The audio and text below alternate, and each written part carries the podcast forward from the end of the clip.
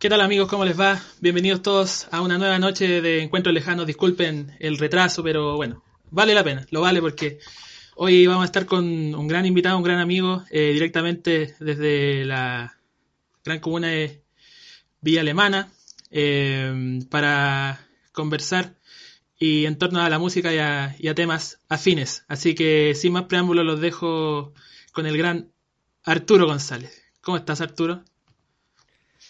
Generosa presentación, estimado Álvaro. No, Se agradece. Por cierto, por cierto que la merece. Eh, bueno, contento de poder conversar aquí este rato contigo. Y de igual manera. Qué bien, qué bien. Eh, bueno, entremos en materia desde ya porque, bueno, estamos eh, continuamos. Esto, bueno, este programa mismo se ha basado en, en darnos vuelta de alguna manera en, en estas lógicas pandémicas, en estas circunstancias tan particulares y extrañas. Y bueno, me imagino que esto también ha condicionado un poco tu trabajo musical en esta, en esta época, en este periodo. ¿Cómo te has dado vuelta con, con eso en estos meses? Bueno, en realidad no tanto en lo musical, porque en realidad yo nunca he vivido de la música. Eso para mí, para mi postura como trabajador del arte, sigue siendo algo utópico aún. Pero sí tengo la posibilidad de, de trabajar, de- bueno, de ser partiendo por ser profesional de audio y eso me ha permitido estar vinculado directamente con la música. Y esa posibilidad me ha dado para poder articularme con distintos músicos, segmentos y principalmente del interior. He podido trabajar desde la barrera o de- desde la arista más bien de la, de la producción musical.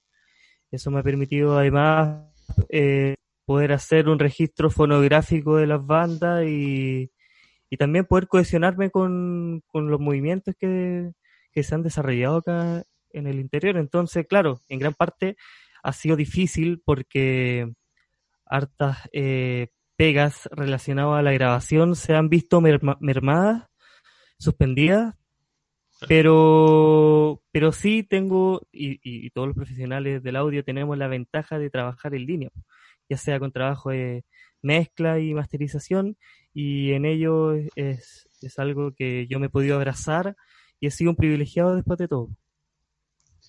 Sí, pues, sí, pues, qué bien. Eh, claro, lo que tú me decís tiene, tiene mucha lógica y bueno, toda la razón. Y bueno, todo ese, todo ese trabajo que he desarrollado, tanto bueno, en estudio principalmente, bueno, y también con bandas, eh, o en, trabajo más de, más de propio tuyo, digamos, en todo este tiempo, me imagino que tiene que ver con, con cosas que vienen desde los primeros, desde los primeros años, y a eso quiero ir, como qué, qué, cosas pasaban a tu alrededor, como qué estímulos tenías como a la mano que te llevaron a, a que la música fuera una cuestión súper relevante después para el resto de tu vida, digamos.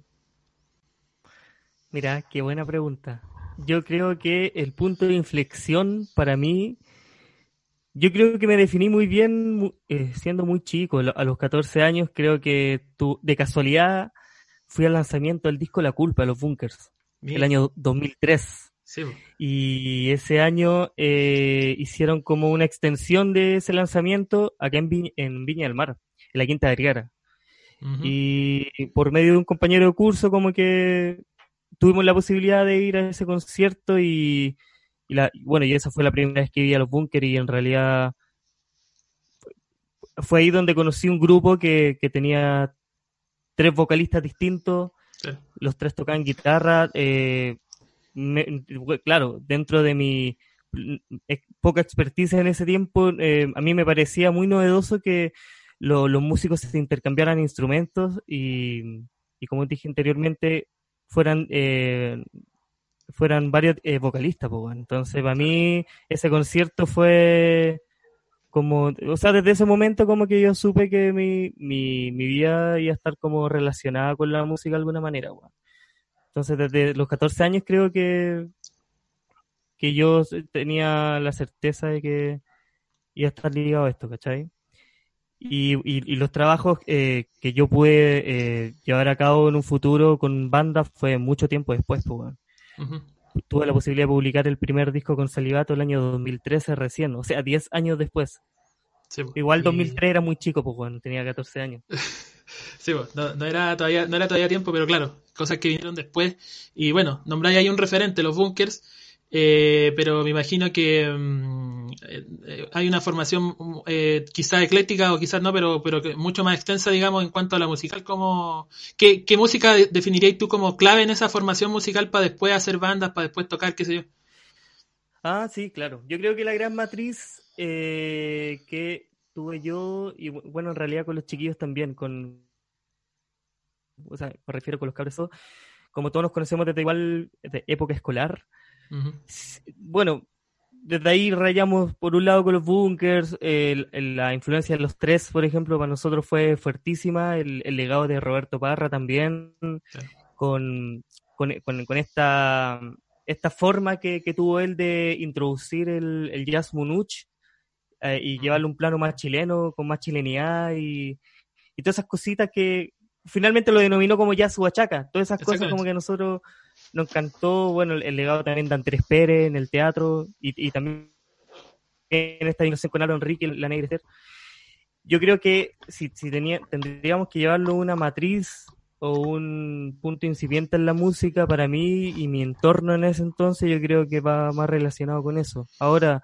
si lo llevo a un plano más anglosajón, también la matriz eh, afuerina de, mi influencia tiene que ver más con Pink Floyd en su inicio, por. Radiohead, con una vertiente que venía más de Inglaterra.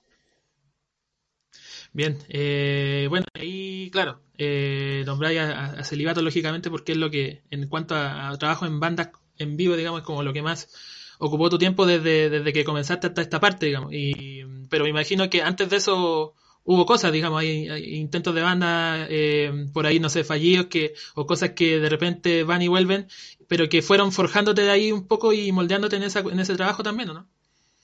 Sí, claro, de hecho, preliminarmente, antes de comenzar el proyecto Celibato, yo tuve un, también una banda y que paradójicamente este año la eh, volvimos a, fundarla, por así decirlo, porque en realidad ese mismo año 2003 empezamos con ese grupo, Kiltros, y, y, en realidad esa fue como mi, primera música con banda. Con ellos estuvimos hasta el año 2010 tocando harto en el interior, en Valparaíso también, pero sin antes publicar un disco. Y yo creo que con ellos también eh, consolidé como todo, toda esta corriente más eh, musical chilena en la cual yo me fui como alimentando desde, desde ese inicio, ¿cachai? Y que posteriormente lo, lo vi reflejado con Salivato, con los otros chiquillos. Exactamente. Bueno, y claro, entrando a la historia misma de Celibatos, bueno, ahí hay una, hay una, hay una plataforma clave que son las escuelas de rock, ¿no?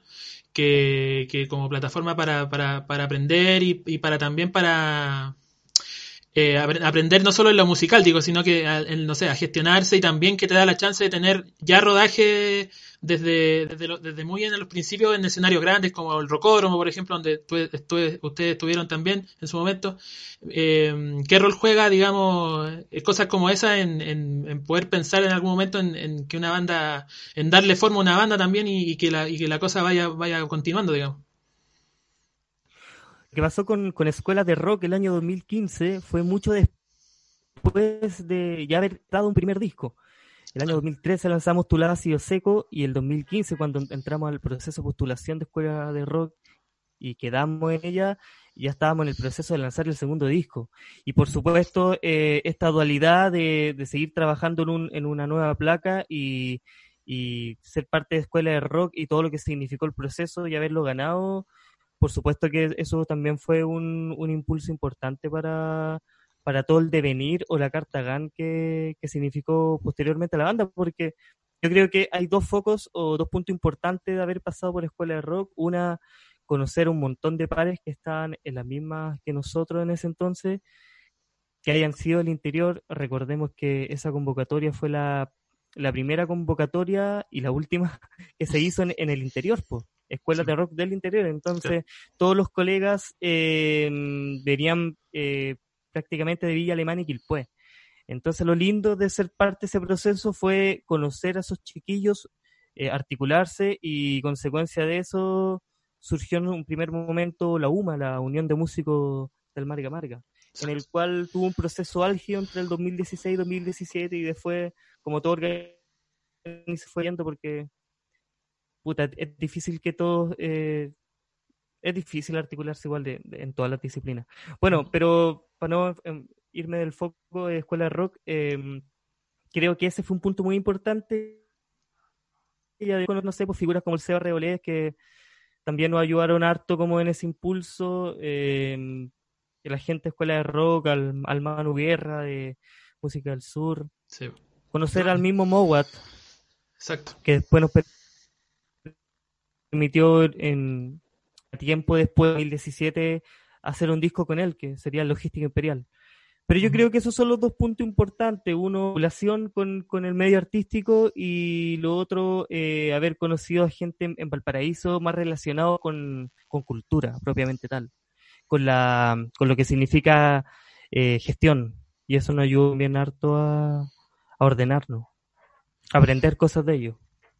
Sí, y es, posible, digamos, identificarse con una lógica más regional, pensando en las escuelas de rock que están instaladas en Valparaíso, digamos, pero siendo ustedes del interior, que si bien, digamos, hay una cercanía física, pero por, por, ahí hay, problemáticas distintas en cuanto a, hacer música o a, trabajar en la música, digo, eh, hay como un sentido regional de igual manera, pese a como esa distancia que puede haber eventualmente, en un plano quizás hasta más político, por así decirlo. Mm, yo creo que la, proyección del, del movimiento artístico, musical, en todos los géneros indie o el rock pop, que es el, escenario que a mí me, toca hablar. Sin que yo vive un plano totalmente ambivalente, porque por un lado hay un puta, hay un hay un sinfín de, de movimientos artísticos y musicales muy grandes eh, con que tratan de por medio eh, actividades o impulsando espacios públicos, centro cultural, tratan como de, poder vincularlo con el medio, pero por otro lado creo que la administración de la ciudad o la administración pública, los municipios de cada ciudad, no solo Villa y porque son terriblemente fascistas, sino que Valparaíso, creo que no hay una cohesión en cuanto a al departamento de juventud o de cultura del organismo con, con, este, con esta parte del gremio musical, no, no hay una, un real trabajo de cohesionarlo para poder eh, desarrollar proyectos. Yo creo que es el, real problema que hay en la región, que no hay como una no hay como una vinculación, una complicidad entre el medio artístico y las instituciones. Claro, tenemos escuelas de rock que eh, ofrece em, estos procesos formativos pero siguen siendo circunstanciales, pues no, no hay un, un, un, trasfondo mayor de adentro hacia afuera, en este caso, ¿cachai?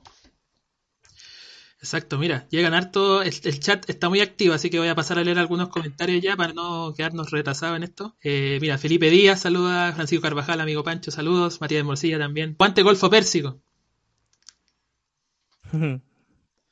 Eh, Felipe González dice grande Arthur. Eh, Marco Sangüesa pregunta aquí una cosa que no sé si será polémica o no. Eh, pero dice, ¿cómo fue trabajar con barriga de acople? ¿Y quién fue que preguntó eso? Marco Sangüesa. Marco Sangüesa. ¿Quién es Marco Sangüesa? Lo vamos a buscar por Facebook. Bueno, para... buscar en ruteador. Sí, pues no, no, acá no, no, no existen las preguntas eh, tendenciosas. Ah, Pero para, para poner al, al día, eh, Felipe Barriga es un también un, un, trabajador del arte que ha estado vinculado con el medio. Ah, es de Villa Alemana, parece. Marcos Contreras, ah, no, es músico, pero ya no quiero especular.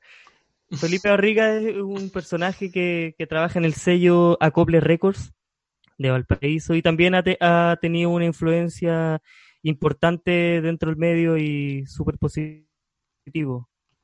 Eh, y con él mm,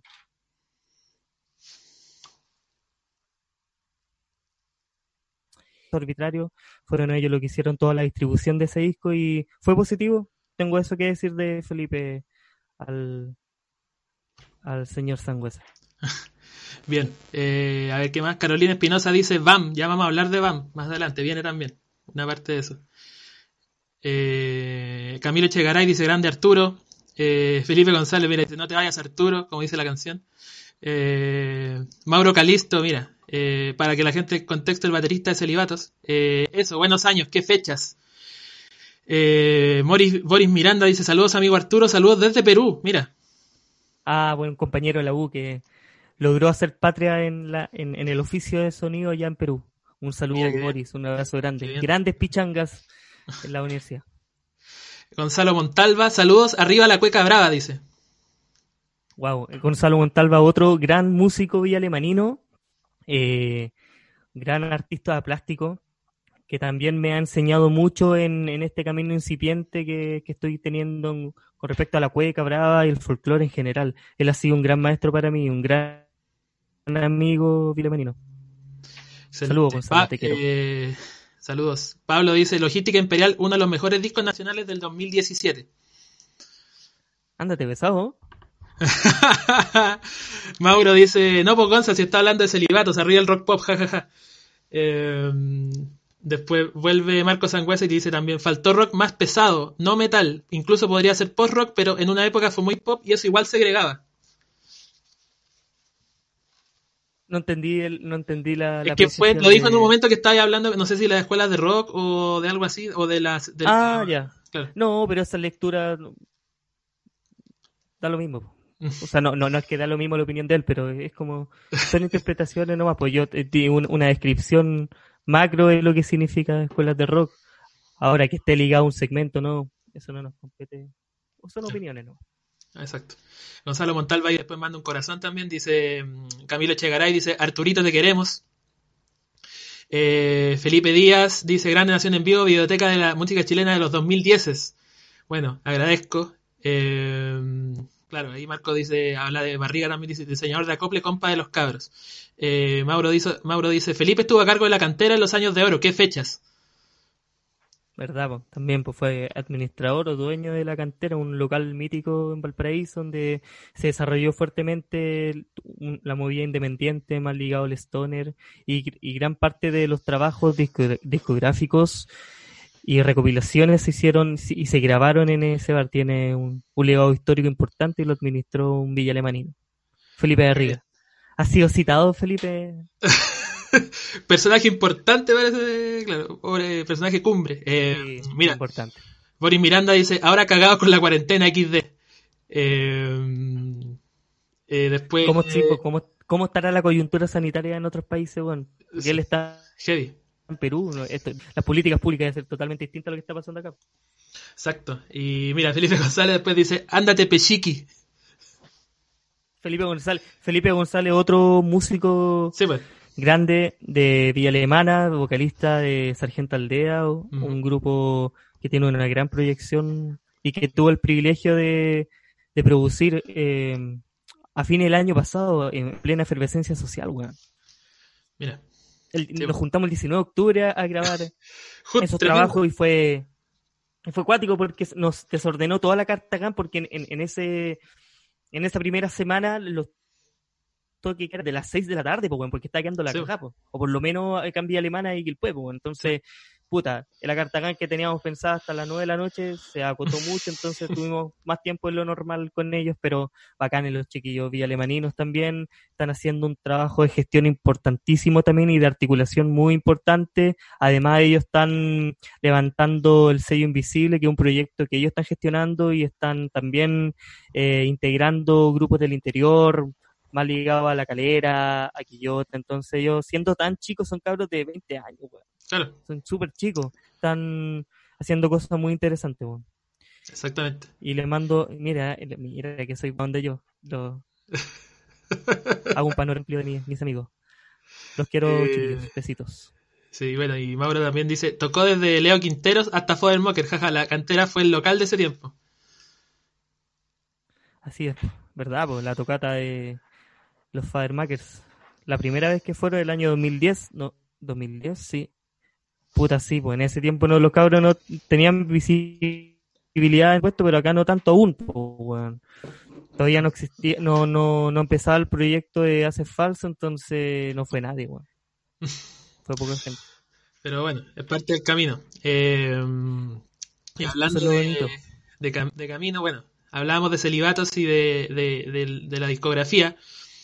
Partiendo por tu lado, yo seco, año 2013, donde un disco que, que, bueno, atendiendo también a la edad de los integrantes en ese momento, me imagino refleja como inquietudes por ahí más adolescentes, si se quiere. ¿Cómo, cómo recordáis como la formación de Celibato hasta llegar a ya decir, oh, tenemos un disco, parece que esto va? Sí, es un disco muy adolescente, con, con un desarrollo literario muy pobre, eh, muy críptico. Eh, y, y además que lo hicimos muy chico con el Mauro. El Mauro todavía está en el colegio. Yo tenía, yo, bueno, se- señalar que yo soy tres años mayor que el Mauro. Entonces, cuando uno tiene 19 o 20, es más notoria como la, la diferencia de edad, porque él estaba en cuarto medio, saliendo cuarto medio, yo ya, ya estaba en la U y, Claro. y en ese tiempo comenzamos a gestar las canciones en su pieza. Estuvimos años componiendo, haciendo las canciones y tocándolas y recién dio a luz el año 2013 cuando ya está, teníamos consolidados los integrantes, pues cuando entró el Rolo con el Adolfo a la banda. Ahí recién nosotros sentíamos que era pertinente ensamblar ese disco, pues bueno, porque antes no había cómo. No, era, no, somos, no éramos tan buenos instrumentistas. Claro, bueno, y mm, eh, bueno, comentáis el proceso que los tuvo usted en escuelas de rock se vincula con la salida del disco arbitrario en el 2016, donde por ahí el imaginario cambia un poco, o sea, hay cosas, hay muchas cosas de lo cotidiano, pero también se empiezan a esbozar algunos trazos de, reflejar ciertas realidades o, de, no sé, de visibilizar quizás alguna problemática por ahí que a usted lo inquietaba también en, en ese proceso, ¿no? Sí, claro, eh, ya eh, arbitrario yo creo que ahí como que el concepto de canción fue tomando mayor relevancia en todos los integrantes, como que ya todos nos empezamos a preocupar mucho del relato. Y con ese disco ya vi- vimos forma a, establecer distintas historias de la canción y, y ese trabajo fue súper bonito también, aunque también es un disco adolescente, o sea, adolescente en lo macro, porque ya todo era Siento que tiene una tiene energía muy bonita porque hasta ese entonces todavía teníamos mucho tiempo para, bueno, hasta la logística igual, pero ese disco como que tuvimos mucho tiempo para pensarlo, para, para componerlo y ensayarlo en la sala ensayo y, mm, y nos dimos el lujo también de, de grabarlo en distintas partes. Creo que en ese tiempo me gané un proyecto en la U para grabar las baterías en, la universidad, entonces teníamos una técnica más o menos considerable y después nos fuimos para mi casa a terminarlo y todo ese proceso fue bacán, fue súper bonito. Eh, yo, creo que desde ahí, desde ese disco, desde arbitrario, la cosa empezó a, a tomar más relevancia y empezamos nosotros a comprender y a cohesionar más lo que significaba el relato con la música. Ahí en realidad empezamos como a trabajar en serio como banda y compositores. Claro, eh, bueno, aquí a- a- creo que a propósito del primer disco, Mauro dice, entré engañado, me dijeron que era un disco de pop, nunca fue. Dice ese Mauricio Galisto. Claro, El otro día fui a almorzar con el Mauro, me hizo un pesca- una pescada rica a la cacerola. oh, qué rico. Pero, pero con todos los protocolos sanitarios. por supuesto. Sanitario, por cierto, claro, sí, por supuesto. Eh, dijo el, Ma- el Mauro, eh, te- tenía una lectura pop, pero Claro, no, dijo, entré, yo- enga- entré engañado, me dijeron que era un disco de pop y nunca fue, jaja. sí, pues. Bueno, igual en ese tiempo todavía teníamos eh, muy asimilada el, el tratamiento con la guitarra, entonces ese disco tiene mucha guitarra eléctrica, tiene muchos sintetizadores también, pero más ligado a, a, sonidos más clásicos como el, el piano eléctrico, los Hammond, em, más ligado también como a ese, esa proyección compositiva más clásica, más todavía no nos soltamos bien de, de nuestra influencia británica tal vez en ese tiempo, en ese disco. Ese disco es sí, eso, no, pero es, es pop igual, po. No, no, no, yo creo que no, no calza en un género un- de un disco rockero, ni cagando. Claro. Eh, Felipe Díaz después dice, buena Mauro, tenía tan fuerte los audífonos que se coló el clic, jajaja. bueno, es que el Mauro, eh...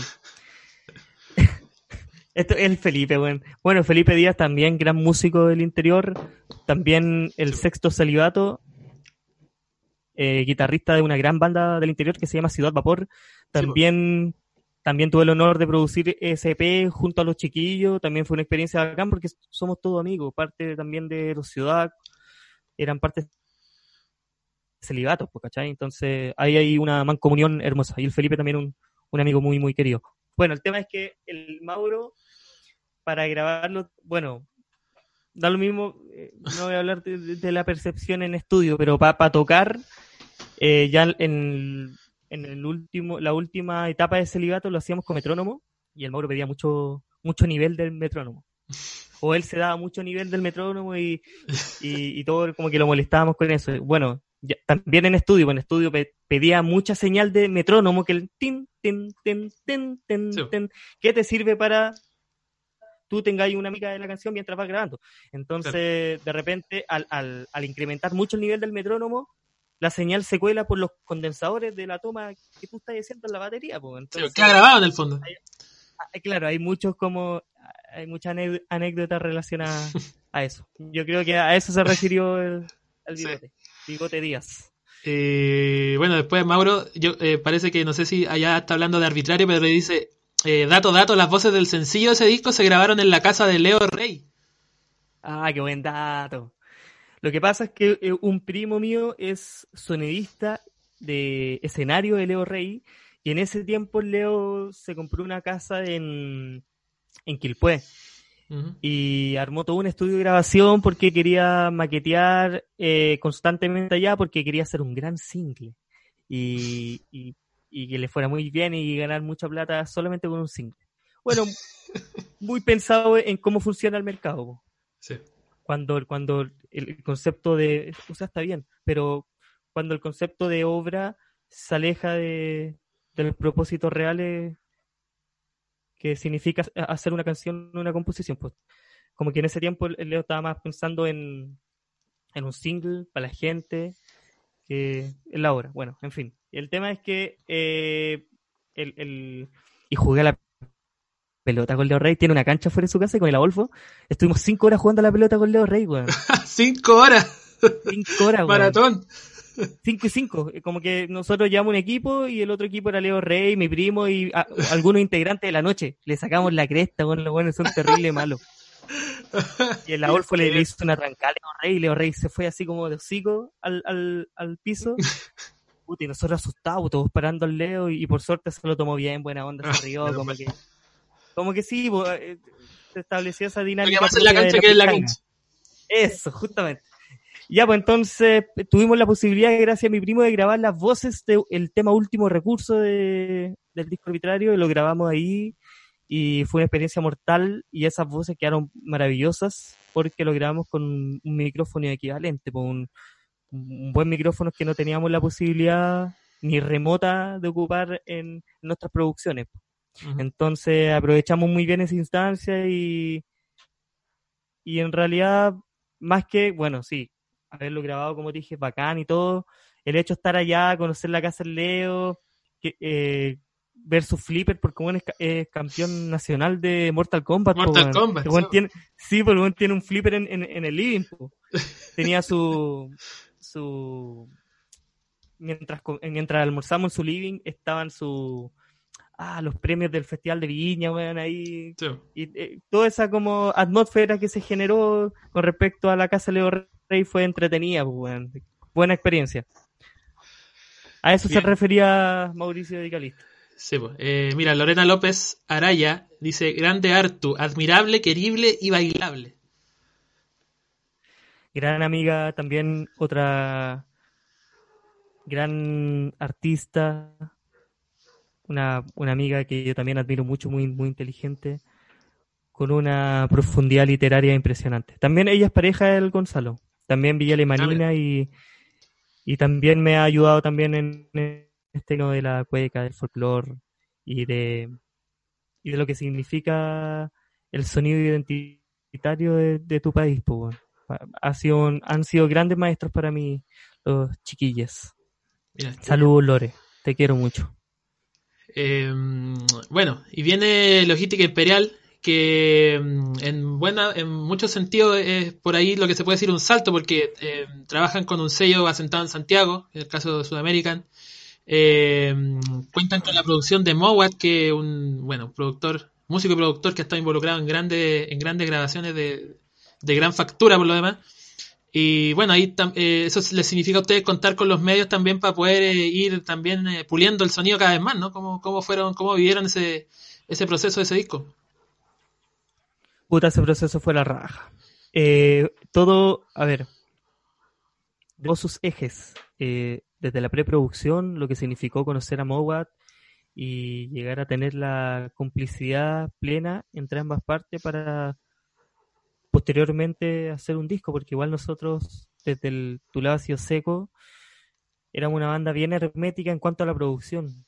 Nosotros como que nos gustaba hacer todo. Bueno, pasó algo parecido con, con Logística Imperial, pero el rol de Mowat en la producción tuvo que ver más con la mezcla, con los colores mezcla o con, la, con los instrumentos que iban a quedar finalmente en la mezcla. Yo creo que ese rol de Mowat fue lo más importante, bueno, para, para, para nosotros hoy poder apreciar ese disco y, creo que es un disco que madura bien.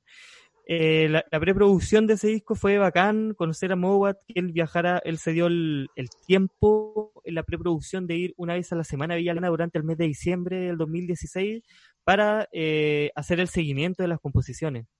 Ese, ese disco se, se compuso muy rápido. Nosotros lanzamos Arbitrario eh, en agosto del 2016 y ya para diciembre de, ese año ya teníamos todas las composiciones de Logística Imperial. Logística Imperial, un disco que entramos a grabar en febrero del año 2017. Entonces todo ese proceso fue súper rápido, pero súper bonito, donde hicimos casi como con la banda un trabajo de comprensión lectora en, el ensayo. Eh, tuvimos mucha eficiencia y mucho... Fuimos muy metódico a la hora de ensamblar el disco, en la preproducción, en la composición de previa a grabarlo. Y yo creo que ese rigor, esa disciplina llevó a que el proceso de grabación en Santiago con Mowat fuera eh, súper fácil y rápido. Y además que paralelamente con Mowat eh, se generó una amistad súper bonita que hasta el día de hoy eh, tenemos, somos muy, muy amigos. Y este, tuve la posibilidad recientemente de producir, de producir dos canciones, dos de sus últimos singles. Entonces, todo, todo ese eh, el proceso incipiente de logística imperial fue tan eh, productivo y ameno en lo humano y en lo musical que hizo que hasta el día de hoy tengamos una relación fuerte, fuerte con, con él. Además, Mauricio es manager de, de Mowat. Claro, exactamente. Entonces estamos, hay toda una, una conexión y una articulación con él y, también ha sido para mí Mowat un maestro en cuanto a la producción, él me ha enseñado un montón, un montón, un montón, una persona que me ha entregado su conocimiento desinteresadamente. Y además que es una persona afable y, y, tiene también esa, esa cualidad de, de nosotros también veníamos del interior tenemos un, humor característico, pues, somos buenos para el hueveo. Con respeto, sí, pues no, no, no entrando en lógicas patriarcales o, o así, pero, pero, pero Mowat pisaba el palito y, también entraba en esa dinámica, pues, ¿cachai? Entonces esos actos, bueno, Mowat también viene a mis cumpleaños, viaja de Santiago, pues bueno, a Villa Alemana, se quedado en mi casa. Entonces hay, más allá del proceso con logística imperial y todo lo que significó este hermoso trabajo, hay una amistad profundo en consecuencia de esto último. Qué bien, qué bacán. Hable, mucho, weón. No, perfecto, sí, de eso se trata, de que con ti te explayís nomás en cuanto al proceso para que no quede nada en el tintero, porque es importante saber, para eso estamos acá. Y bueno, el llevar, el levantar una banda independiente tiene un, un proceso que pues eh, genera, eh, o sea, genera de hecho mucho, mucho desgaste en función de, de por ahí de, de la, de las plataformas o de, de las chances que hay para, para que la música llegue a más gente o, de poder, eh, digamos, eh, eh, tener la banda con buena salud, por así decirlo. Y bueno, Celibato llega a un, a un, receso que, se, que se extiende, digamos, hasta hoy. Y cómo fue tomar la decisión de decir, cabros, paremos. Bueno, me acuerdo hablando alguna vez con Mauro también en la trastienda, como de, de, de preguntándole qué, qué, les pasó, como por qué, por qué paran. También me, me decía un poco eso, como que en el fondo, de repente puede ser mucho trabajo muy desgastante para que a lo mejor de repente no, no hablar necesariamente de réditos, pero sí de, de que a lo mejor lo, la, la, retribución, no, no, no hablo de, de, plata ni de nada, sino que retribución como en cuanto al trabajo que ustedes hacen, tal vez no sea la, la que se espera a lo mejor. ¿Cómo, cómo, cómo lo definirías tú como el, el, stop de celibato? Mm, yo creo que eh, hay hartas aristas que desmenuzar en, en este receso. Por un lado, Celibato siempre significó un proyecto personal de, de cada integrante, eh, de financiamiento. Y yo creo que si bien financiar una banda por tanto tiempo eh, lleva un punto de cansancio, agotamiento, yo creo que el, el primer factor de riesgo no fue ese, fue que en realidad con los cabros, con los cabros somos súper amigos y este receso no fue por un cagazo, por una personal, así, farandulero lo absoluto, sino que llegamos a un punto con los muchachos que nos juntábamos solamente a ensayar y ya no estábamos compartiendo música. Mm. No estábamos escuchando música o o una banda siempre hace el ejercicio y sobre todo la, la, la nueva banda indie en Chile de, de hacer el ejercicio constante de escuchar discos de los años y comentarlo con, con tu banda y desmenuzar los discos y es como un trabajo de comprensión porque eso te va a ayudar mucho como a poder ensamblar tu composición pues en base a la tendencia, si es así la wea. po. El tema es que con los cabros ya no lo estábamos haciendo y yo creo que eso mermó una motivación colectiva de seguir con el proyecto porque yo creo que no habernos ganado el fondo el año 2017 para un cuarto disco eh, fue como el el punto final para para no seguir con el proyecto. Yo creo que todos nos estábamos como aferrando a esa posibilidad para seguir juntándonos y seguir haciendo música, pero en realidad esa motivación, esa articulación artística que se requiere, ya no la estábamos teniendo. La motivación de ir a Santiago y, y que cada uno hiciera una mensualidad para levantar el proyecto, yo creo que eso no lo... Puta, lo íbamos a seguir haciendo, pero yo creo que el tema iba por otro lado. Más que nada por eso. Había como Y eso finalmente... No, dale nomás, dale nomás. No, y eso finalmente eh, hizo que, que- que tomáramos la decisión de, de hacer un receso con Salivatos, po. Eh, Para que además cada... Perdona, weón, puta. que- No, dale hago una pausa. No, dale nomás. Eso también ayudó a que yo pudiera también profundizar en, en el otro proyecto que, que tengo con BAM y también Exacto. me dio la posibilidad de, de hacer un disco el año, el año pasado. El Adolfo, por su parte, también lanzó un tremendo disco. Eh, el año pasado, el Rolo con Ciudad Vapor y el Mauro con Teoría de Volcanes, otro proyecto que tiene Valparaíso bien interesante. Entonces, mm, yo creo que era un, un descanso necesario porque todas nuestras fuerzas, todas nuestras energías estaban depositadas en celibato por mucho tiempo. Claro, y bueno, me imagino que también lo que, bueno, lo que hemos, lo que me he contado, lo que hemos hablado acá es que, bueno, ustedes se conocen desde mucho tiempo, desde chicos, y son, antes que, antes que hacer la banda eran amigos, entonces yo me imagino que también, eh, es decir, un momento eh, vale la pena como desgastar nuestra amistad por, por una cosa que a lo mejor no está, está consumiendo o no está como comiendo la máquina, por así decirlo, como valdrá la pena. Yo me imagino que le importaba más seguir siendo amigos que, que tener la banda de repente por ahí, ¿no? Al margen de las cosas como eh, más puntuales que tú me decís, del, eso del fondo y todas esas cosas, ¿no? Sí, de todas maneras, de todas maneras. Yo creo que apelamos más a la amistad y al cariño enorme que nos tenemos a, a seguir con un proyecto que a lo mejor en un futuro iba a terminar mal, po, ¿cachai? Mm. Podía terminar mal. Eh, y, y en realidad es un receso nomás, pues bueno, o sea, nosotros podemos volver en cualquier momento. ¿Sí? ¿Quién te dice que el fin de la pandemia signifique la vuelta a celibato? Nunca tanto, pero es probable. todo, todo puede ser. Exactamente. Pero eso, ¿no? Y, y bacán, con los cabros nos seguimos viendo. El domingo estuvimos con el rolo recreándonos en los cerros de Villa Alemana. Estuvimos Mira, todo el día ahí tertuleando y bacán, pues son los espacios naturales que te entrega la ciudad y hay que aprovecharlo. Pero bien, pues el otro día, como te dije, almorcé con el Mauro, buena onda, lo voy a ver. Con mi pareja le hicimos unos marcos con, con unos póster de la Unidad Popular. Entonces, ah, tenemos una comunicación constante con los chiquillos. Qué bacán.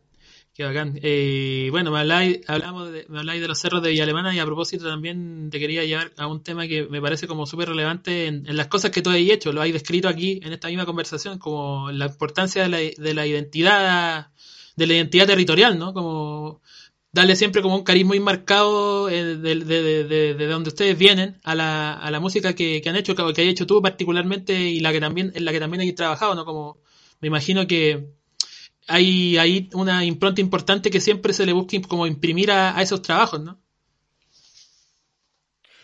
Sí, mira, la verdad es que, y voy a ser súper sincero con esto, yo eh, durante el comienzo de los proyectos con Celibato hemos tratado de, de marcar y ser enfático en, en, ocupar el nombre de nuestra ciudad como tejido identitario, haciendo como un acto político casi de poder tratar de desarrollar tu oficio desde el interior sin depender de ir a Santiago. Pero sin embargo, siento que, que, que si bien trato de establecer ese tejido identitario y trato de, de llevarlo como bandera de lucho, sigue siendo solamente una proyección bien romántica y bien desde, desde el mensaje más que desde la acción. Yo no vivo de, a, en vía alemana desde hace tres años y creo que hay otros eh, exponentes artísticos más relevantes que yo y que realmente están trabajando en la ciudad para eh, establecer un tejido social articulado en Vía Alemana desde Villa Alemana para afuera y no de afuera para adentro, ¿cachai? Entonces, si bien yo sigo en esa premisa y trato un poco de marcar la diferencia de otros pares, de, eh, de re realizar un influjo identitario desde mi ciudad, pero creo que en Vía Alemana hay otras personas más competentes que yo que, que podrían darte un discurso, una profundidad mayor de lo que está ocurriendo en la ciudad, bueno, y que están haciendo un trabajo territorial bacán. Claro. Y bueno, igual, de, de, o sea, digo, de cualquier manera, en, en, en, función de esto que me decís, siguiendo con esa línea, digo, hemos, hablado de, de bandas y nombrado hartos amigos eh, y referentes, nuevos referentes, digamos, de la música local ahí en la, en la provincia de Macamarga que, que están haciendo cosas, digo. Si uno no, se, se va a una referencia como ya de, de, tiempo atrás, no sé, 25, casi 30 años atrás, podemos hablar de la Floripondio, pero no es que entre la Floripondio y esta, y no sé, y Sargento Aldea, por, por un nombre, o, o los mismos celibatos, no pasó nada, como, ¿cómo tú describirías como la, la actividad artística que pasa y que siempre yo me imagino que pasó en Villa Alemana, por más que a lo mejor en una época no tuviera tanta visibilidad? Uf, bueno, eh, a ver, ¿cómo, cómo eh, profundizar en esto? Villa Alemana es una ciudad que, como tú bien señalas, tiene exponentes como bien marcados como la Floripondia o la figura del Macha con, con el bloque, con Chico Trujillo, con Sargento, lo que estamos haciendo nosotros y, y otro montón de artistas. Pero en realidad yo creo que el gran influjo de estas bandas fueron también otros músicos que, y otros eh, artistas que, que, que, venían de otras ramas de, de, del arte que fueron fundamentales, como la figura de, José Luis Martínez, eh, el escritor chileno que escribió la nueva novela y que es como es un reto importantísimo para entender, y de hecho configuró herramienta literaria importante para la novela sudamericana. Desde ahí, pasando por, por la maestra Esther Valencia, que es una, eh, eh, una, pintora que ha trabajado eh, durante décadas en su taller en vía alemana y que ha abierto las puertas para que distintos como distintas personas puedan profundizar en el mundo del arte y también ha abierto su taller para distintas actividades relacionadas con lanzamientos de libros, eh, lanzamientos musicales. Decir con esto que Villa Alemana es un, una ciudad tremendamente localista que no requiere o no necesita salir de Villa Alemana para hacer una publicación musical. Eso es muy, muy, muy interesante. En Villa Alemana hay un, eh, a, a, través de Rafael Sarmiento, que otro gran, gran, músico y compositor, él tiene una editorial, Editorial Barranca, y por medio de esta, un montón de escritores villalemaninos han podido hacer lanzamientos y han ocupado un montón de espacio, como el que te señala anteriormente de, de la maestra Esther Valencia, y, y, eso ha sido un foco de una articulación tremenda entre distintos trabajadores de, del arte en Villa Alemana. Bueno, la, la Fabiola Campos, que también es una figura import, importante, eh, si, si, hablamos como tal vez de una, de un rollo más contemporáneo de, edad, es una chiquilla que también está trabajando desde la vereda del muralismo fuertemente, también está ligada a la Brigada Ramona y también ella está haciendo un trabajo artístico importante en Vía Alemana. Entonces hay, hay tantos segmentos artísticos y, tantos eh, individuos, individuos que están haciendo tantas cosas en Vía Alemana que finalmente, como te dije, e, es una ciudad que no necesita salir para poder tener visibilidad, tener, eh, o sea, ojalá que mucha gente aún en Vía Alemana y puede eh, pueda ver todos estos trabajos, todas estas muestras y pueda entender el arte desde, no desde el sesgo, no desde un, un rollo neoliberal. Pero para eso todavía hay que seguir desarrollando, haciendo ese trabajo de adentro para afuera. Igual tiene que ver mucho en Vía Alemana. Por ejemplo, Vía Alemana nunca ha tenido una administración de centro izquierda o de izquierda, pues siempre ha estado ligado a una figura muy pragmática de derecha. Entonces, imagínate la oficina una oficina de juventud de derecha no puede pensar, no puede pensar desde lo humano, desde lo esencial, pues. Entonces, desde ese, desde esa estructura, desde esa matriz, no, no hay un trabajo real con, con, llevar las disciplinas del arte a las poblaciones, por ejemplo. Igual Vía Alemana, con la vuelta a democracia, en el sector sur, de, bueno, Vía Alemana se divide por el sector sur y el norte. El norte es más residencial, más antiguo, y el sur es como todo esta, todos estos proyectos inmobiliarios que se adjudicaron desde la vuelta a democracia, con las casas Copeva, un montón de conjuntos habitacionales muy lejos de la ciudad, y, y que como, como es la radiografía del país, están muy abandonados por la administración de, de cada ciudad y no hay un trabajo de nada ni políticas públicas para poder acercar como a esa gente a la cultura centralista, porque si Villa Alemana sigue siendo una ciudad chica, en realidad para nosotros es enorme, porque es una ciudad que ya, ya va a llegar a los 200.000 habitantes. Entonces, no sé, hay tanto de qué hablar en Vía Alemana, hay tantas expresiones, tanta gente trabajando. Voy a postular un subsidio para vivir solo en Vía Alemana.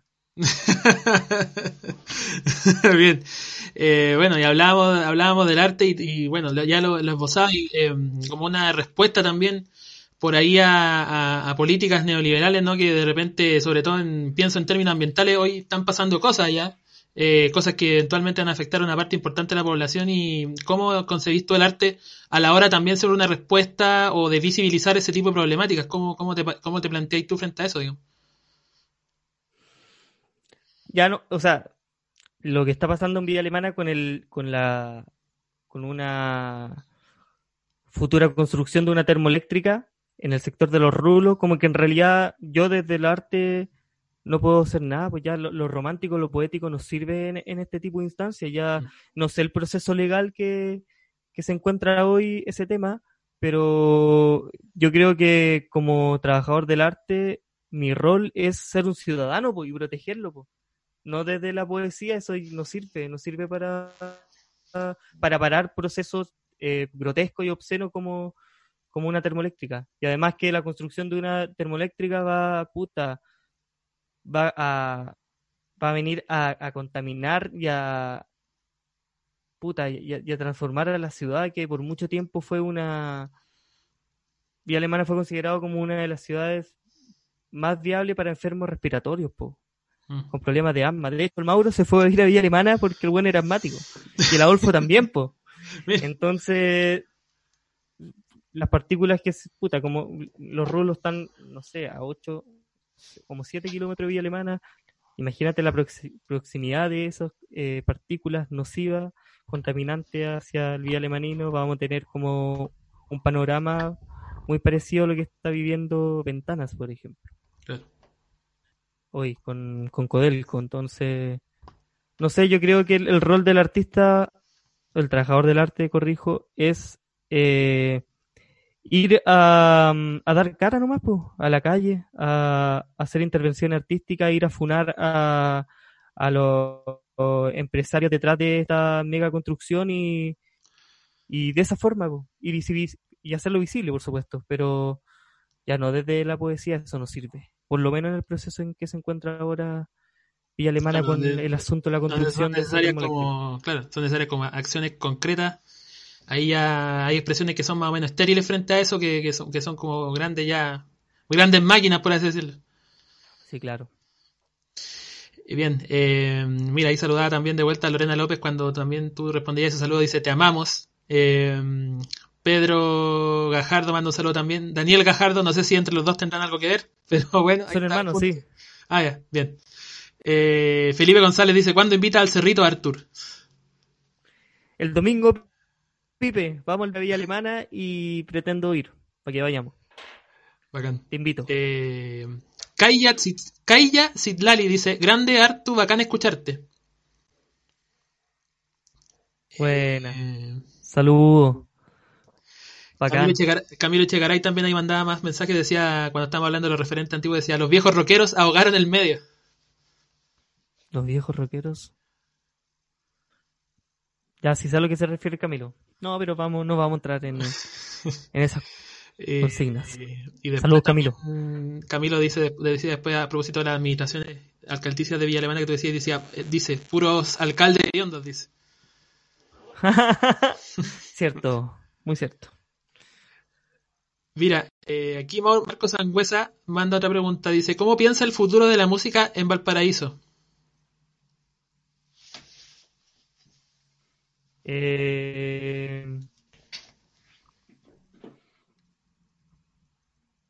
No sé, weón. No lo sé. La verdad es que no lo sé. No lo sé. No lo sé. En las circunstancias actuales, más que nunca es difícil No, eh, proyectar, ¿no? Justamente, sí. No sé cómo hacer la calendarización ahora en adelante. O sea, podría como formular un, un argumento, pero en realidad no me da un, po- un poquito de latita. Pero sí creo que, que va a ser difícil lo que, se pueda aproximar ahora en cuanto al, al trabajo artístico en Valparaíso. En verdad siempre ha sido miserable, bueno, así que de alguna manera nos vamos a reinventar y eh, para eso igual eh, han sucedido cosas bonitas este año, como el colectivo de banda Valparaíso, COVAP, que han impulsado también eh, cabros que son músicos de distintas bandas, chiquillos y chiquillas, y también que, que tienen una idea concreta con hacer que el gremio sea más digno y también dar una mayor articulación y visibilidad a muchas bandas que, que no tienen lo- o una estrategia de gestión para levantar o posicionar un, un proyecto musical. pues. Entonces yo creo que el trabajo que están haciendo los cabros es súper bonito, súper interesante. A mí también me incluyeron con el proyecto BAM. Así que mm, a, a- mí, en realidad, como, como usuario, como trabajador de este gremio, no me queda más que felicitarlo y tratar también de, aportar en lo que, en lo que pueda. Pues yo así se lo he verbalizado a los muchachos y pues ahora, en realidad, cuando comience todo esto, hay que ver un plan de acción para, para ver cómo se articula en lo físico, lo concreto. Ahora los cabros igual están haciendo harto trabajo digital, eh, están haciendo harta entrevista por medio de Instagram a, a distintos músicas. Y esa lógica, esa dinámica me parece súper sana, súper bonita y ayuda también a articular a bandas y que lo conozcan otros segmentos de gente. Así que aguanta y Cobap, colectivo de bandas de Valparaíso. Sí, pues, ahí, grande. Y bueno, Marcos Sangüesa ahí también mandaba un comentario grande, Cobab, a propósito de la pregunta que él también había hecho. Eh, bien, bueno, aquí viene una, un, un proyecto que, que, es tuyo, se puede decir en solitario, que es BAM, eh, con ese disco Canciones para la Memoria del año 2019, que mm, es un viraje bien importante como con respecto a lo, a lo que veníamos conociendo tuyo, digamos, de manera anterior, veas en Celibatos principalmente, que una obra como de naturaleza más bien mayormente instrumental, aunque hay partes cantadas por ahí, eh, y que no, no sé cómo, descri- cómo describirías tú como el, el haber llevado al disco esos sonidos, digamos, me imagino yo como que tiene que ver con, con identidades personales, jugar también por, qué sé yo, por los nombres de las canciones, eh, también hay una referencia también ahí a Gastón Cerecea, también un músico de ahí de, de, de la zona también importante y no sé, pues, atmósferas por ahí que, que trasuntan cosas cotidianas, cosas nostálgicas, eh, ¿cómo lo definirías tú ese, ese trabajo? Bueno, la, la, el punto incipiente de la producción de ese disco eh, comenzó con dos focos importantes. Por un lado, nació la idea de hacer música incidental, instrumental propiamente tal, eh, por querer hacer músico, música para niños y niñas, para bebés. Ahí nació Sin Flujo. Y fue justamente y coincidió con el nacimiento de mi sobrina. Por otro lado, también eh, estaba muy pegado en ese entonces, con, bueno, de hace muchos años, pero creo que ya profundizó mis ganas de querer hacer algo así, porque escuché la obra de Mort Garson, Plantasia, que es un disco instrumental muy lindo y que la primera vez que lo escuché, que lo escuché a mí me, me rayó la papa. Es un disco hecho solamente con sintetizadores del año, si no me equivoco, 71.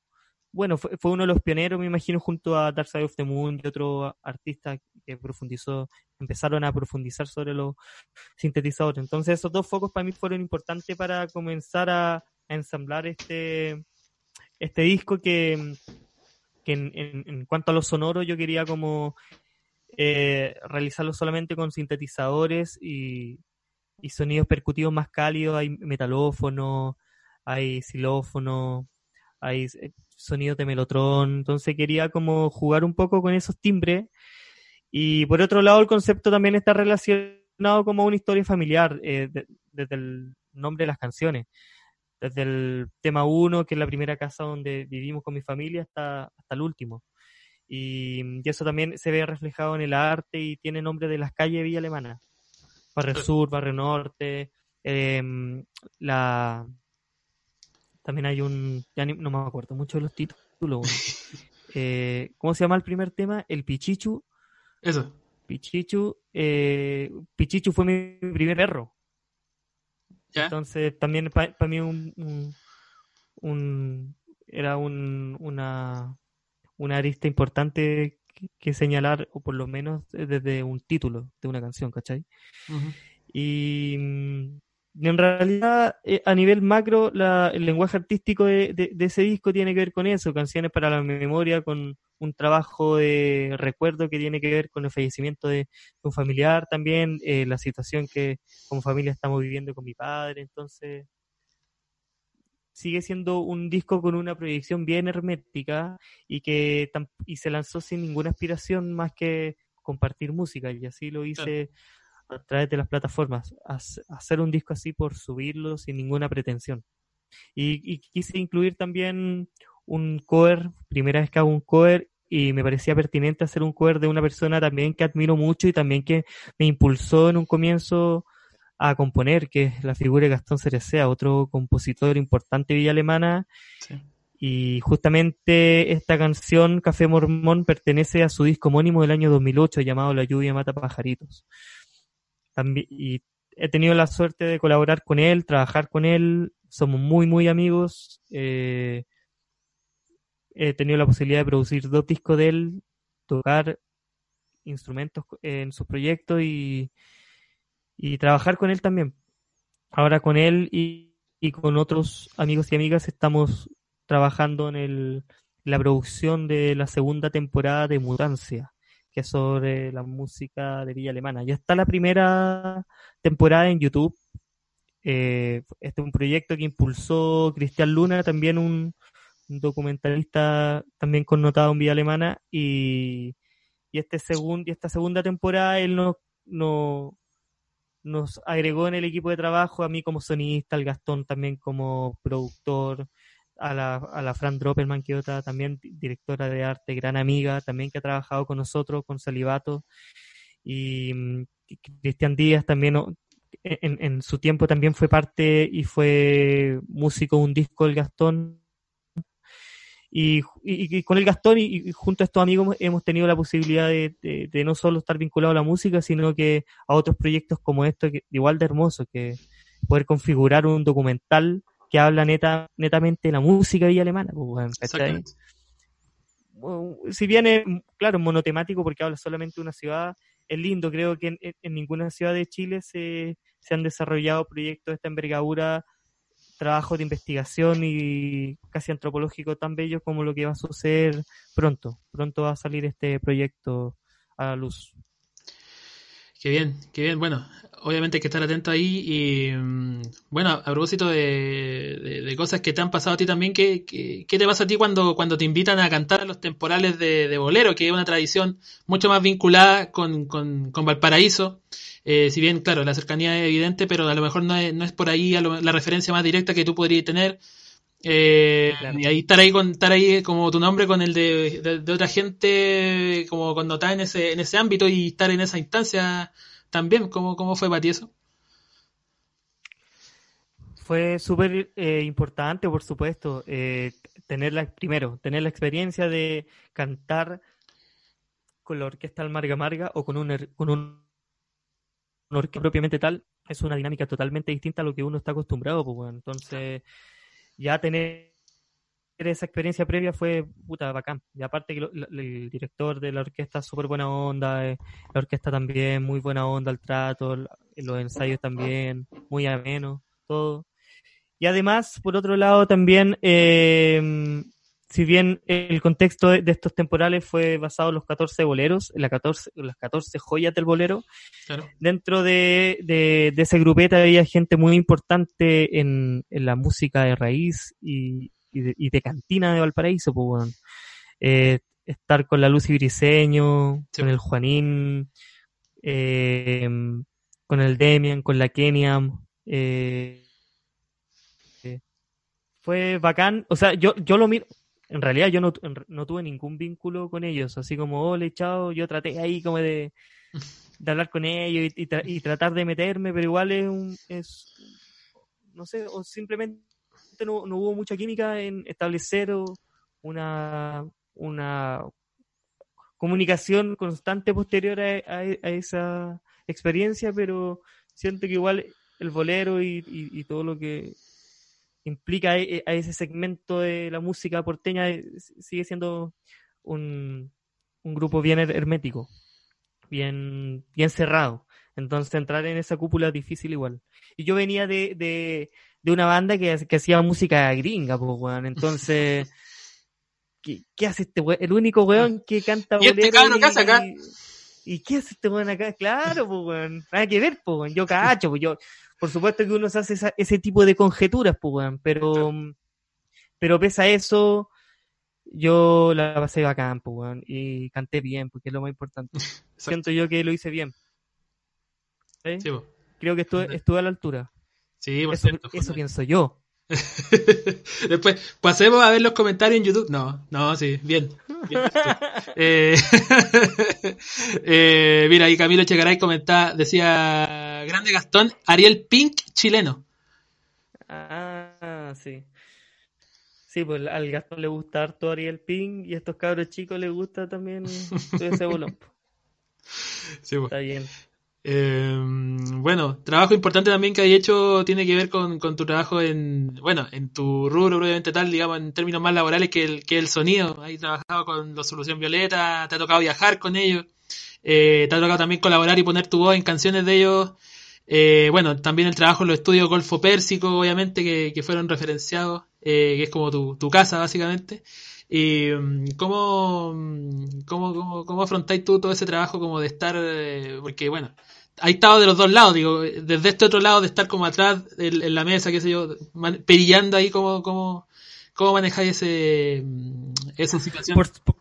Por, suerte, weón, eh, todas, todas las vinculaciones que he tenido con respecto a, este oficio sonista han, han partido inicialmente de la amistad, Entonces, trabajar con amigos, si bien ya está claro que hay que separar la amistad de la luz, y toda la weá, es cierto, pero por otro lado es mucho más fácil trabajar, weón. Y es bacán, porque un privilegio igual, por poder trabajar en el sonido y hacerlo con amigos. Eso para mí ha sido fundamental, pues. trabajar con, bueno, con la Solución Violeta somos súper amigos, pues, con el Kevin, con el Maxi, con el, bueno, con el Maxi también tocamos juntos en otro proyecto, em, con Tito Yáñez, otro compositor enorme de Villa Alemana que también tuvo el, honor, el privilegio de producir su disco eh, Anhelo, que ya está en las plataformas digitales y, y hermoso eh, otro gran amigo, amigo, amigo cercano al Tito, gran amigo y alemanino. San Antonino, pero nacionalizado y alemanino. Ah, bien, bien. Y... pero bueno, pasas qué cosa. ¿Sí? Ya, eh, creo que estamos de vuelta, sí. Ya. Estaba hablando sí, ya. de, de, sí, de trabajo con Maxi en la batería y, y todo eso. Claro, el Maxi, el baterista de Solución, también gran amigo. Trabajamos con Tito Yáñez en, su disco. Eh, tanta gente que nombrar. Eh, el, el mismo caso del Felipe Díaz, el bigote, también de Ciudad Vapor, también es músico en, en Tito Yáñez. Otro músico gran amigo, Andrés González, el grupo Crepes. Ese bueno no tiene ninguna plataforma digital visible, es totalmente anónimo, pero un músico increíble que también ha sido maestro para mí en, en cuanto a- al trabajo de investigación que he hecho del folclore y de la cueca, que es una búsqueda que yo he estado haciendo ahora. Y él me ha ayudado mucho, él es vocalista del grupo Carepes, que está pronto a lanzar un, su primer disco. Eh, y bueno, el- la, el viaje con la solución también fue una experiencia bacán. Si bien yo dentro del rubro no, no soy un sonidista que, que, tenga una cercanía con el refuerzo sonoro. No me gusta mucho hacer refuerzo porque el refuerzo es un trabajo donde tú tenés que, que ser muy rápido.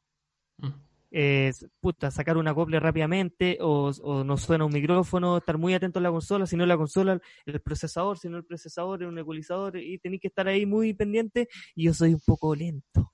Soy un poco lento para eso.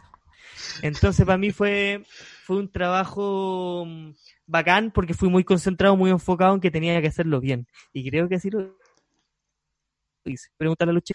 Pero la experiencia de, de, de, mm, de ir a, a Ecuador, conocer gente y entender la lógica eh, de la música independiente allá es bacán, pues, weón, porque te das cuenta que por lo menos en, en Ecuador la dinámica es muy parecida acá dentro del, del- de la escena independiente. De hecho, Ecuador es un, es un país que no sé si está igual o más colonizado que Chile, weón. Uno pens- pensaría que no, po. De, de hecho, está con tal de decir que está dolarizado, digamos.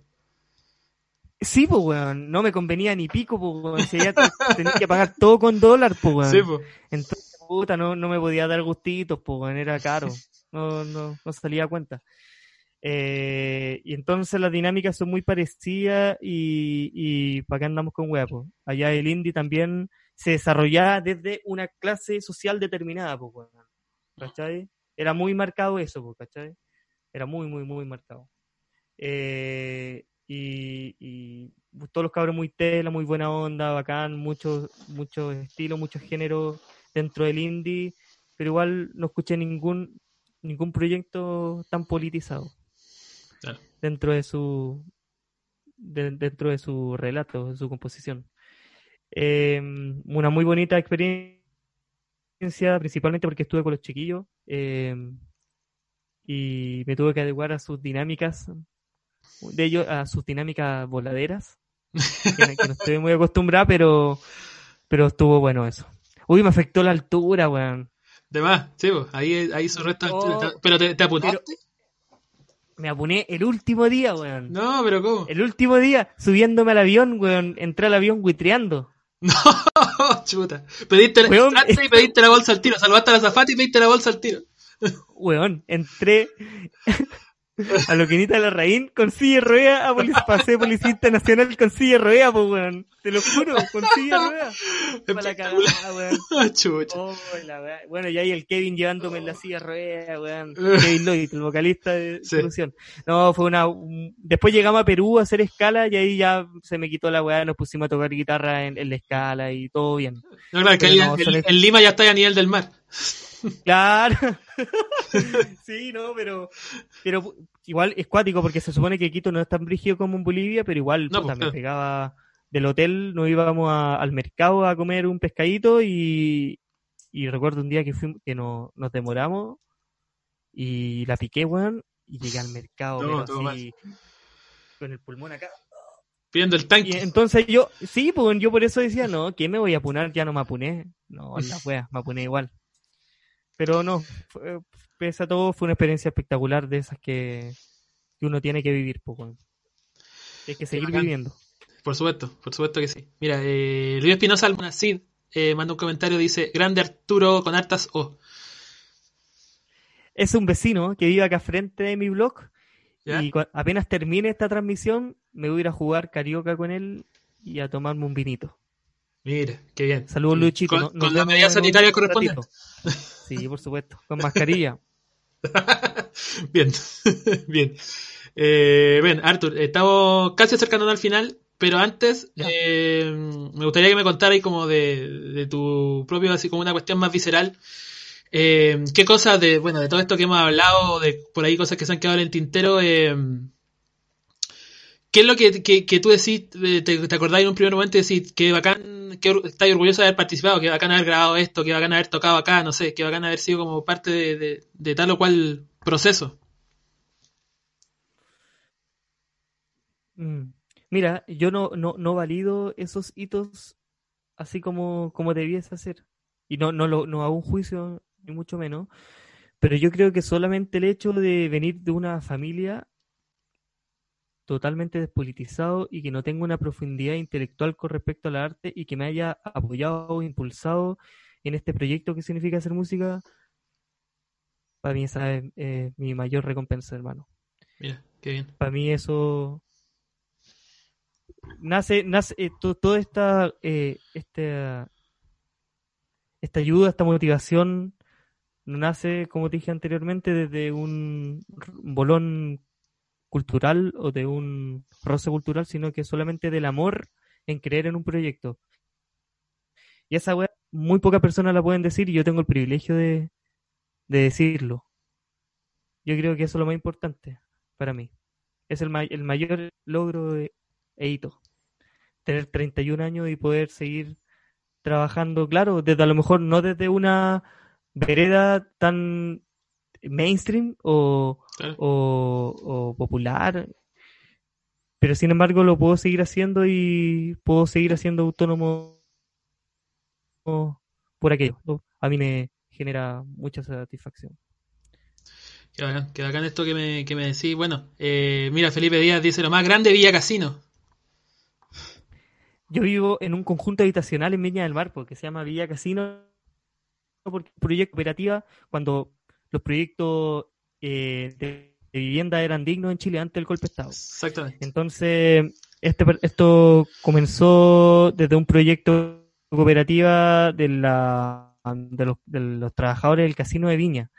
Y de ahí se organizaron y pudieron postular a este tipo de cooperativa de vivienda y, y vivo en una casa puta firme, pues, weón. Pero más helada que la cresta en invierno, weón. Puro concreto. Sí, sí. Pero acá, pues acá tengo vecinos increíbles, weón. Eh, casas, departamentos pareados. Como que estáis obligado a salir de tu casa y, como que el, el diseño del- de, de este tipo de edificación es que tú salgáis de tu casa y veáis a tu vecino. Y, y Claro. tengáis que saludarlo.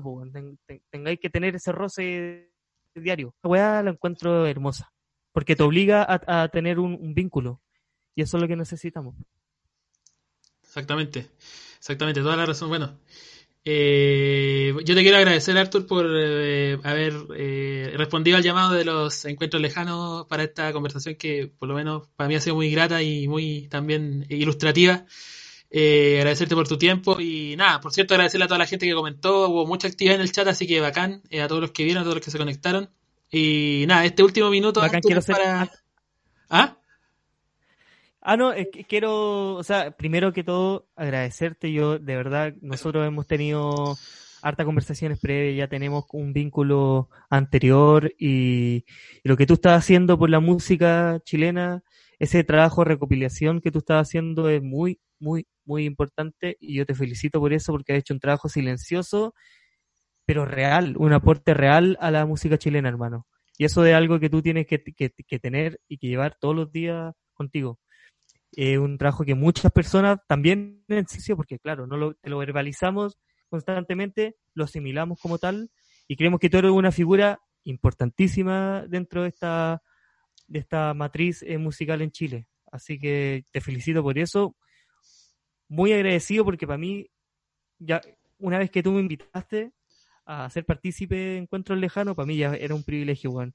Ya había visto la, la, la entrevista con Francisco Durán, entonces que me haya invitado, dije, oh, concheto manga, bacán. Y es una, para mí es muy significativo haber sido parte de esta conversación.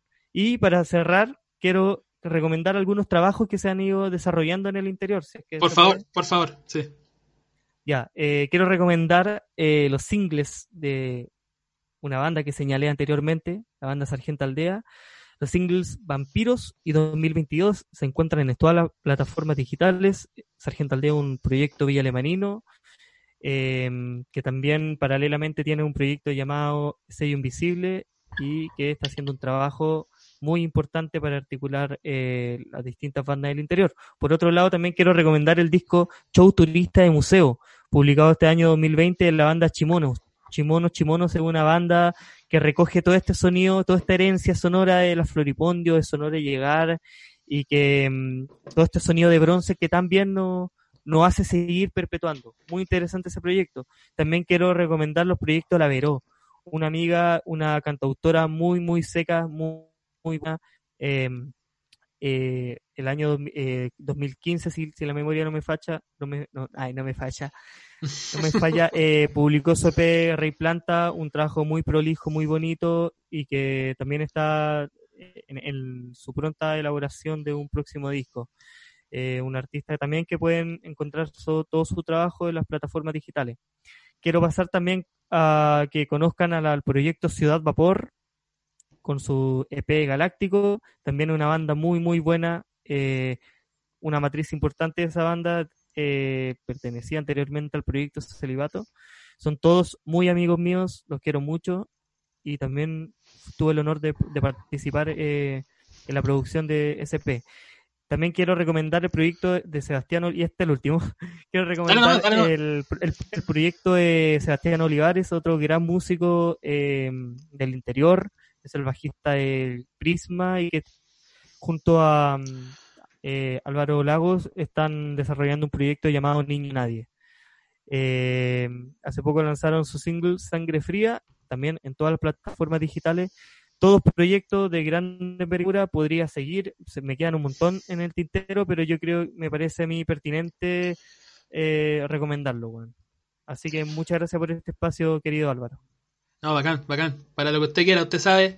Eh, nada, agradecido también de, tu, de tus palabras. Eh, lo último que vamos a leer del chat. Eh, Camilo Chegaray manda ahí unos mensajes. Se viene Sargento más Artur, ¿sí o no? Después dice Sargento Arturo Vero conectados por el colegio alemán. Jaja, qué weá más Villa Alemanina y el Buckingham. Sí, po. Sí, po. Colegio de Pituco. Bien. Bien, eh, llegamos al final. A ver, sí, estamos bien para despedirnos. Gracias Arturo, eh, de verdad. Ha sido una linda conversación. Bueno, queda arriba por si los que llegaron tarde por ahí se, la, se perdieron el principio, qué sé yo. Eh, la pueden volver a ver de inmediato y nada, vamos ahí a estar avisando por las redes qué, sucede con encuentros lejanos en el futuro de la próxima semana y, y tal. Eh, nada, reiterarte el agradecimiento y el saludo Arturo por esta velada y por esta conversación. Aguante Álvaro Donoso, Nación en Vivo. Y un abrazo grande. Que siga este trabajo antropológico que está haciendo. Un besito grande. Abrazos. Eh, saludos a todos. Gracias a los que se conectaron. Nos vemos en la próxima. Esto fue Encuentro Lejano. Chao, pescado.